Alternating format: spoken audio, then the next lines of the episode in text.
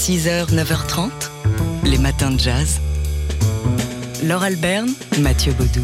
C'est un musicien passionnant qui nous emmène euh, dans un univers différent avec chacun de ses projets toujours aventureux. C'est le pianiste Édouard Ferlet qui sera au Café de la Danse euh, dans une semaine, le vendredi 19. Et c'est notre jeu du jour, c'est pour ça qu'on vous en parle aujourd'hui. Édouard Ferlet avec le répertoire de son dernier album, Pianoïde 2 ou comment un robot peut inspirer un artiste avec un solo à quatre mains organisé autour donc d'un dispositif sonore inédit. Il y a quelques semaines, Edouard Ferlet était l'invité de Daily Express pour nous parler de ce projet.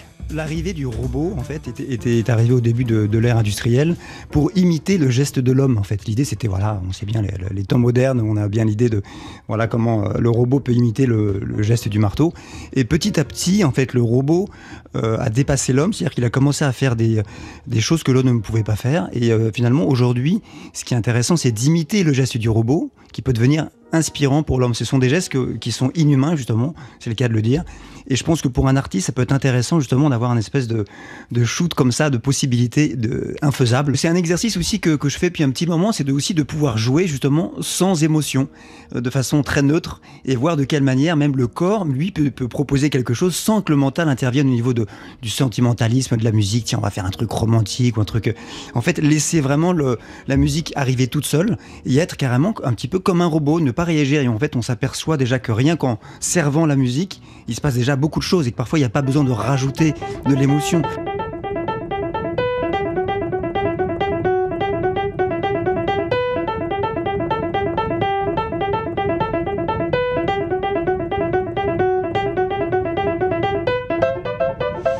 C'est donc pas un robot qui joue ici, c'est bien le pianiste Édouard Ferlet, toujours passionnant dans ses, aventures et aussi dans sa manière de les raconter. Euh, pianoïde, donc euh, solo à, quatre mains avec, euh, un, piano, avec un, piano et un robot. Et ce sera le propos de ce concert vendredi prochain, le 19 janvier, au Café de la Danse à Paris. Et vous savez quoi, on a des places à vous offrir pour assister à ce concert d'Édouard Ferlet au Café de la Danse. Pour vous connaissez le chemin, le tsfjazz.com dans la rubrique Le jeu du jour avec le mot de passe pianoïde. Les matins de jazz.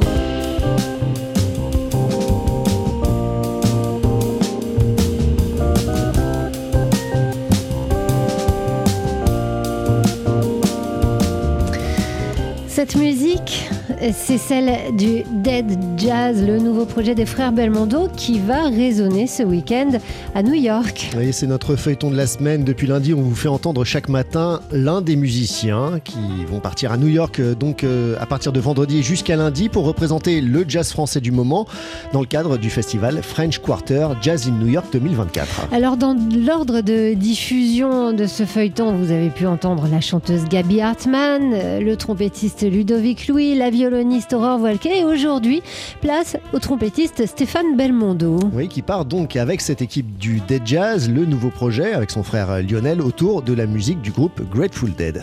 Alors Stéphane Belmondo a souvent euh, voyagé à New York, il y a travaillé, euh, il y a vécu un petit moment et on l'écoute ici donc se souvenir d'une anecdote en particulier. J'avais la chance euh, de jouer pour, pour tous les réveillons de fin d'année et j'ai joué très souvent avec un pianiste qui s'appelle Frank Amsalem à New York, ça fait partie des Français qui vivent là-bas depuis des années.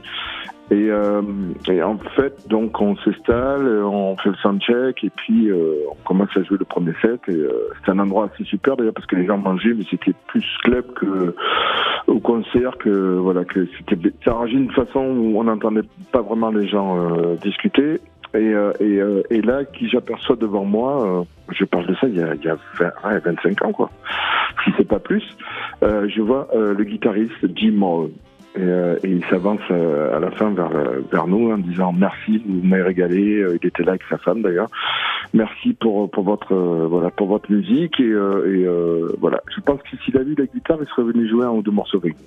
Voilà une petite anecdote de New York. Mais New York, c'est c'est des anecdotes tous les jours comme ça. Il y en a il y en a 10 ou 15 quoi. New York, la ville de tous les possibles pour les musiciens de jazz. et on en aura la preuve encore une fois. Oui, avec ce festival donc French Quarter Jazz in New York 2024 qui débute vendredi et c'est jusqu'à lundi dans les clubs new-yorkais. les matins de jazz. Fabien Simode, directeur des médiathèques de Maison Alfort, qui chaque jeudi matin nous parle livres et lecture. Bonjour Fabien et bonne année. Bonne année Laure, bonne année Mathieu. Aujourd'hui vous nous parlez de BD. Et oui, d'Astérix, Gaston Lagaffe, de Spirou, Corto Maltese, non. Ces héros de la bande dessinée ne sont pas morts avec leurs auteurs, Goscinny, Uderzo, Franquin ou Hugo Pratt. Ils sont tous de retour en librairie, ressuscités par une nouvelle génération de dessinateurs et de scénaristes talentueux. Didier Conrad et Fab Caro pour Astérix et l'Iris Blanc ou encore Delaf aux commandes du retour de Gaston Lagaffe. Alors le phénomène n'est pas nouveau, il est même à l'origine de l'édition des comics américains où les super-héros sont plus importants que leurs créateurs. En France, ce phénomène prend une ampleur inédite pour notre plus grand bonheur. Bonheur Enfin presque, car à trop vouloir rendre hommage au maître, on se retrouve souvent avec des albums peu originaux qui se soucient davantage de reproduire le dessin inégalable de Franquin ou l'humour du Derzo que de la créativité. Et d'ailleurs, il y a des critiques hein, qui n'hésitent pas à parler de plagiat. Oui, à mon avis, à tort. Hein. Il y a plagiat quand un auteur s'approprie indûment une œuvre sans jamais la citer, ce qui n'est pas le cas ici. Hein.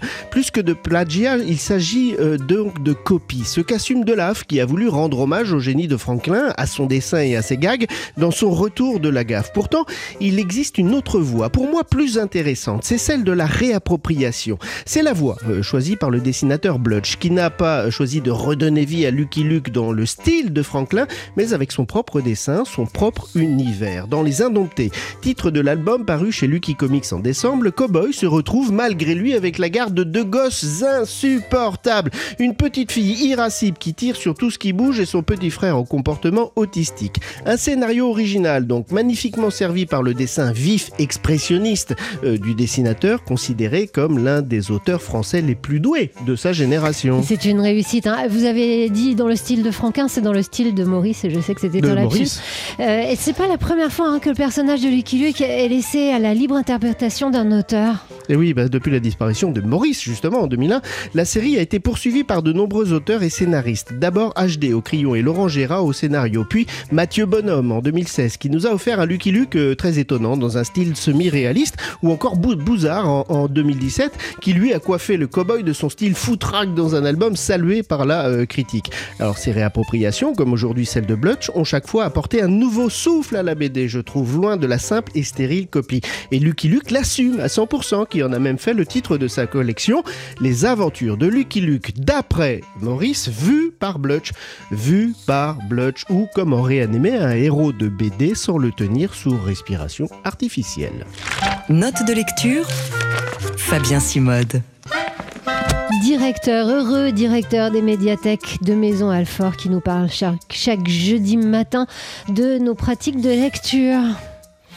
Et oui, nombre d'auditeurs seront heureux d'apprendre que le nouveau Joël Dicker est attendu pour le 27 février prochain. Le phénomène littéraire, auteur de l'affaire Harry Kéber, qui s'est vendu à plus de 5 millions d'exemplaires, a dévoilé le titre de son prochain roman, Un animal sauvage, qui paraîtra chez Rosie Wolf, vous savez, la maison d'édition que l'écrivain suisse a fondée en 2021 après avoir quitté les éditions de Fallois. Alors plein d'énigmes.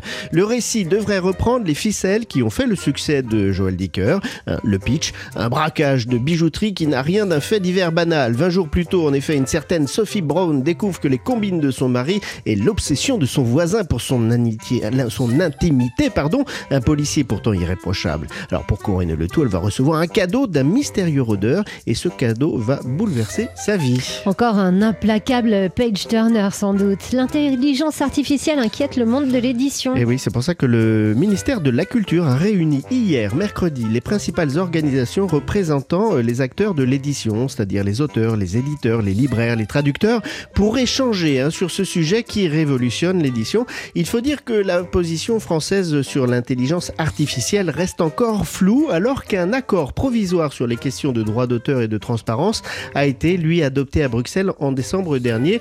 Ça bouge.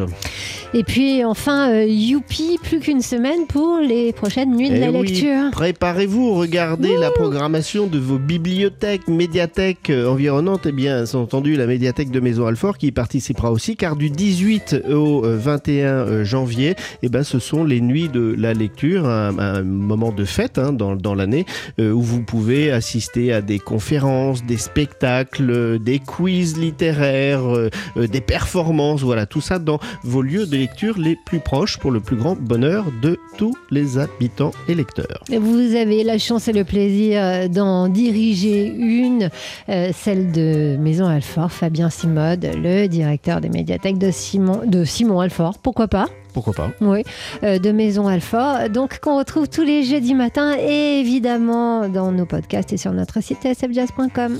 Note de lecture Fabien Simode.